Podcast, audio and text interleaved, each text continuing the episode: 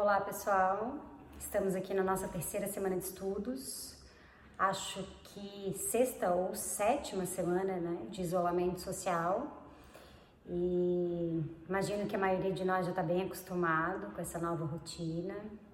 É louco para sair daqui, mas ao mesmo tempo já tem um conforto né, nessa história toda. Eu terminei minha prática hoje e fiquei pensando, fiquei pensando sobre a Índia, né? Fiquei pensando sobre o Shala, sobre o Sharad, que agora não tem mais como viajar, quando que eu vou ver ele de novo, quando que eu vou poder ficar dois meses fora, quando que eu vou ter uma condição é, bem estruturada para deixar o Chala sozinho, quando que eu vou ter dinheiro, quando que... E aí, de repente, eu me dei conta de quando que a Índia vai poder receber pessoas de fora de novo. Isso me deu um pavor, assim, eu senti um medo muito real. Porque é, isolamento social na Índia, não sei se existe essa possibilidade. Eu já tive na Índia oito vezes e eu, eu até imagino que em, lugares assim, em pouquíssimos lugares até exista essa possibilidade, mas no geral não creio que isso seja uma coisa possível. Questões de higiene, sei, muito menos, me parece real, assim, questões culturais mesmo, né? E aquele medo foi me dando uma sensação assim, tipo, de muito. Foi, foi um medo muito forte de. Nossa, e agora? E aí eu comecei a dar uma fritada sobre o medo. A gente, como ser humano, a gente tem muito medo, né? E se identifica demais com ele. Cada um tem a sua identificação. Tem pessoas que se identificam enfrentando ele, né? gostam de desafios, tomam frente de coisas é, desafiadoras frequentemente, né, para uma forma de se relacionar com eles. Uma, outras pessoas se retraem, são mais reprimidas, vivem com aquele medo mais, é, mais interno, mais escondidinho. Uh, tem gente que vive e nem percebe nada, ou talvez nem sente nada, simplesmente tem uma boa relação com o medo. Tem pessoas que sofrem com medo. Enfim, cada um tem a sua forma de se expressar ali dentro nessas emoções, né? E a gente está vivendo um momento em que nós estamos com medo. Todo mundo tem um pouco de medo do que vai acontecer depois.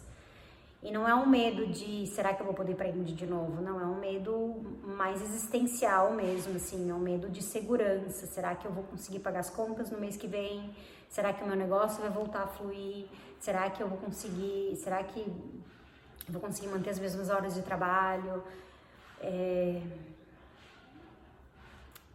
Assim, tem muitos pontos de interrogação nessa história inteira e e pontos muito inseguros para todos nós. Né? Então, a gente está num, medo, num, num, medo coletivo.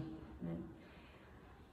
Mais uma vez, bem pessoal, cada um sente ele do jeito que, que pode ou consegue, mas a gente. Ele, mas ele está ali, com a gente o tempo todo. Às vezes você se distrai um pouco, tudo bem, às vezes você para um pouco mais quieto aquele negócio vem e aí você segura a onda de novo. Ele tá ali. Ele não foi embora e você não controlou. Ele tá ali. Você só se distrai e ele fica quietinho um pouquinho.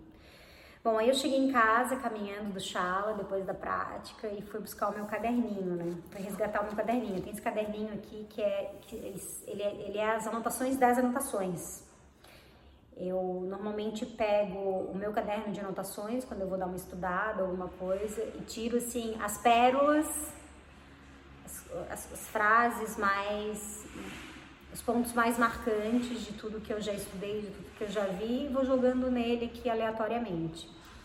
E aí eu abri primeira, primeira página, Aí quando eu abri a segunda página, tinha uma frase que falava assim: para que a gente consiga viver livremente com nossos medos, a gente precisa ter uma mente calma, livre e limpa e tranquila e lúcida. E aí tem uma setinha abaixo que eu coloco e falo: como que eu consigo esse estado mental né, de clareza, de tranquilidade e de liberdade? É... Só tem um jeito: é ter uma prática de autoconhecimento. A prática de, de autoconhecimento é a única coisa que nos mostra que nós somos um pouco além desse turbilhão de pensamentos que a gente tem ali dentro. É uma prática constante de autoobservação que mostra que tem um eu a mais, que não necessariamente é aquilo que a gente pensa. Porque sempre quando a gente se identifica com os nossos pensamentos, a gente, vi, a gente, a gente se transforma neles. Né? E os nossos pensamentos, eles pregam peças com a gente o tempo todo. Né? Nem sempre você vai, conseguir ter pensamentos saudáveis e benéficos a respeito de você mesmo. Né? Ele, ele, ele é instável, é a natureza do pensamento é essa. Então é muito importante que a gente consiga entender que não é o que a gente pensa, não é o medo que a gente tem ali dentro que permeia a nossa essência. Existe uma outra coisa muito mais pura por trás disso tudo. Mas a gente só consegue entender isso na pele, na experiência, quando a gente tem pelo menos um pouquinho de autoconhecimento. Quando a gente tem um pouquinho de prática diária. Alguma coisa que nos leva de volta para essa essência todos os dias, porque duas vezes por semana a gente perde muito. Então, todo dia você tem que trazer um pouquinho de volta. E respirei fundo, né? E, pensei, nossa, graças a Deus a gente tem essa prática. Essa prática para chamar de, de mim, assim, uma coisa que é, é, é mais profundo de qualquer uma outra coisa que tem ali fora. É uma prática que me conecta com eu que nenhuma outra coisa consegue me conectar. E eu pensei, nossa, eu preciso falar isso para as pessoas, porque tem muita gente agora que está completamente envolvido nos seus pensamentos, nos seus medos, que está aquele turbilhão de coisas ali dentro e não está conseguindo praticar. Eu sei que, eu sei que, que isso está acontecendo. É natural que isso aconteça. É, é, muito normal que isso. Não é natural, é normal que isso aconteça nesse momento.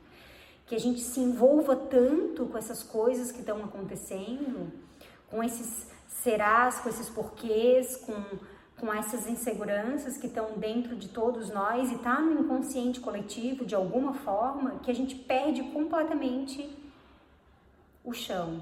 E a prática a gente perde junto. Então, é mais um apelo, assim, eu vim aqui como um apelo mesmo. Gente, pratiquem, segurem essa onda porque é muito importante. É muito importante para manter a sanidade mental, para manter a, a, saúde do corpo nesse momento e para sair dessa bem. Sair, de, sair dessa bem para conseguir segurar a vida depois. É, e daí eu fiquei folhando mais o meu caderninho e eu achei uma uma frase, eu não sei muito, assim, tem uma data de 2015, palavra Mysore, então provavelmente eu estava na Índia no ano 2015, e daí tem uma frase que fala assim, é, a prática de yoga, ela tem o poder de transformar as nossas ações. Quando a gente tem uma prática firme, constante, por, um longo período de tempo, a gente transforma as nossas ações em boas ações. Então, tudo que a gente faz é pensando no bem do todo. A gente não, não, a gente não reage ao mundo, a gente não toma ações, é, não faz ações pensando só no nosso umbigo, a gente pensa nas outras pessoas, no que acontece, por, né, ao, ao, redor das nossas, o que, o que, permeiam as nossas ações. E, e daí aqui está que praticar constante por um longo período de tempo, mas boas ações. E aí tem uma setinha que fala assim: a prática constante mais as boas ações, elas quebram a concha e revelam a pérola que tem dentro de cada um de nós, né? que é que é um ser livre de medos, de inseguranças e que não se identifica com o que tem lá dentro, consegue olhar para o pensamento e perceber que é um pensamento né? e discernir esse pensamento da melhor maneira possível e não achar que você é esse pensamento, tá? É essa pureza que a gente vem buscar com a prática. E fala que é o Shrat que falou isso. Eu, eu não lembro, mas está escrito aqui. É... Me acalmei um pouquinho, não sei se eu vou, não sei quando que eu vou poder ir para a Índia de novo, mas não sei se eu vou querer ir para a Índia de novo, a gente não sabe o que vai acontecer mais lá na frente, né? Mas me deu um pouco de um pouco de paz, né? Essa concluir essa história toda. Espero que ajude vocês também e por favor mantenham a prática. Ela é muito importante para vocês e para todos nós. É isso, gente. Beijo. Obrigada.